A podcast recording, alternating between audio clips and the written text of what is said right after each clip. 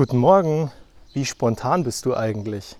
Wenn du morgens ins Büro fährst und dir deinen Plan gemacht hast, wie sehr irritiert es dich dann, wenn der Plan sich ändert? Wenn andere Termine reinkommen und du einfach nicht zu dem kommst, was du dir vorgenommen hast. Manchmal ist es ja eben so. Ich kenne das seit etlichen Jahren immer wieder. Gefühlt fast jeden Tag, dass irgendwas dazwischen kommt. Tatsächlich sind die Tage im Büro sogar problematischer als die zu Hause. Wobei, seit Corona kann man auch das nicht mehr wirklich sagen. Weil auch da gibt es diese Abende oder besser gesagt diese Nachmittage, wo man sich sagt, hey, heute ist nichts irgendwie auf Programm, es sind keine Termine drinnen, es könnte mal sein, dass ich mal ein bisschen kürzer treten kann und mal weniger machen kann. Und dann passiert genau das Gegenteil.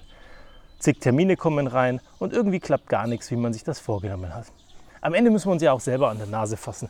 Sind wir so flexibel oder sind wir so, naja, pflichtbewusst, dass wir diese Termine dann wahrnehmen, wenn sie so, spontan reinkommen? Oder sagen wir, hey, sorry, keine Zeit, was anderes geplant, gerne morgen oder gerne nächste Woche. Da kommt es eben darauf an, wie du damit umgehst. Und manchmal sind wir gar nicht so gut da drinnen, dass wir mit den Dingen so umgehen, wie wir es eigentlich müssten, damit es uns besser geht. Da ist wieder die Frage, was ist deine Priorität? Bist das du? Ist das deine Pflicht? Sind das deine Kollegen? Am Ende ist wichtig, dass du einstehst, für das Wofür du einstehst und dass du bei deinem Wort genommen werden kannst und dass Worten Taten folgen. Weil am Ende messen wir die Leute nicht an ihren Gesagten, sondern an ihrem Getanen. Und wenn ich mir das dann so angucke, dann schmunzel ich heute darüber, dass ich wohl mich spontan ins Auto setzen werde und an die Ostsee fahre. Weil ich gesagt habe, hey, kein Problem. Wenn du uns brauchst, wir holen dich ab. Also setze ich mich ins Auto. Termine im Fahrzeug machen ist ja auch kein Problem, weil wenn man sie von zu Hause aus machen könnte, und am Ende nicht so viel beitragen muss im Sinne von, da musst du was mitschreiben, da musst du was erarbeiten, sondern du musst da sein, du musst mitdenken, du musst mitdiskutieren. Na gut, das kann ich im Auto auch. Also ab ins Auto und los geht's. Und bei dem Thema muss ich schmunzeln an eine Situation denken vor etlichen Jahren. In der Früh um 9 Uhr gab es bei uns mal wieder Leberkassemmeln. Ich meine, manche von euch finden das vielleicht eklig. Zu der Zeit fanden wir es alle toll. Also kommt das Brotzeitmobil und zack gehen etliche Leute raus und holen sich Leberkäse. Mit süßem Senf natürlich. Der Kollege, der drinnen sitzt, schaut uns stirnrunzelnd an. Um die Uhrzeit? Ihr seid ja hart. Hey, was ihr euch morgens reinpfeift, das würde ich nicht mal abends schaffen. Ich gucke ihn an, zucke mit den Schultern und sage, naja, so hat jeder seine Vorlieben. Aber am Ende, zum Glück muss es dir ja nicht schmecken, den Kollegen scheint es auch zu schmecken. Was wäre denn so deins um 9 Uhr?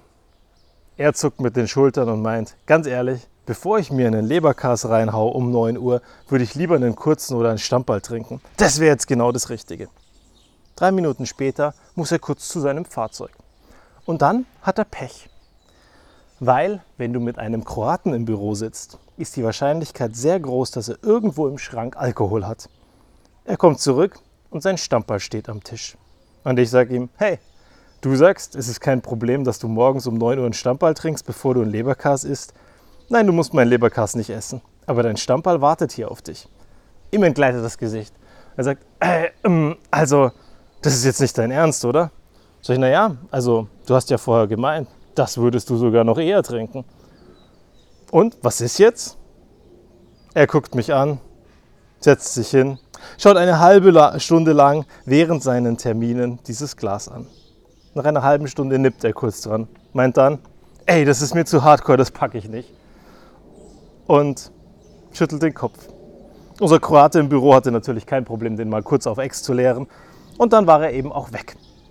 Naja, so ist es eben. Manchmal hauen wir eben Sprüche raus, ohne über die Konsequenzen nachzudenken.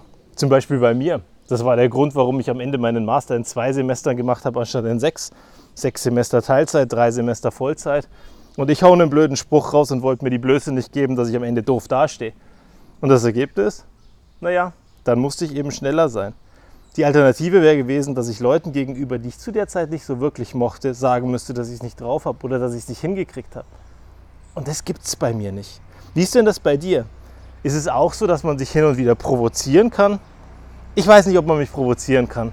Am Ende frage ich mich dann schon ganz kritisch, hey, muss dann das wirklich sein? Ist es meins? Aber wenn es meins ist, Augen zu und durch oder Augen auf und durch, wie ich immer so schön sage. Und dann packen wir an und dann machen wir es eben, auch wenn es unmöglich erscheint. Und das sind genau die Dinge, an die wir uns halten müssen. Dass wir sagen, zu dem, was wir sagen, das stehen wir. Das halten wir ein und das liefern wir ab. Und wenn es spontan sein muss und mal eben was passieren soll, was man immer wieder verspricht, dann muss man sich eben mal kurz ins Auto setzen und ein Versprechen einlösen. Wie sehr stehst du zu deinen Versprechen? Und was waren die letzten Dinge, die dich da wahnsinnig getriggert haben? Und warum weißt du, dass du morgens Bäume ausreißen kannst, wenn die Rahmenbedingungen passen? Denk mal drüber nach. Ich bin gespannt, was du findest.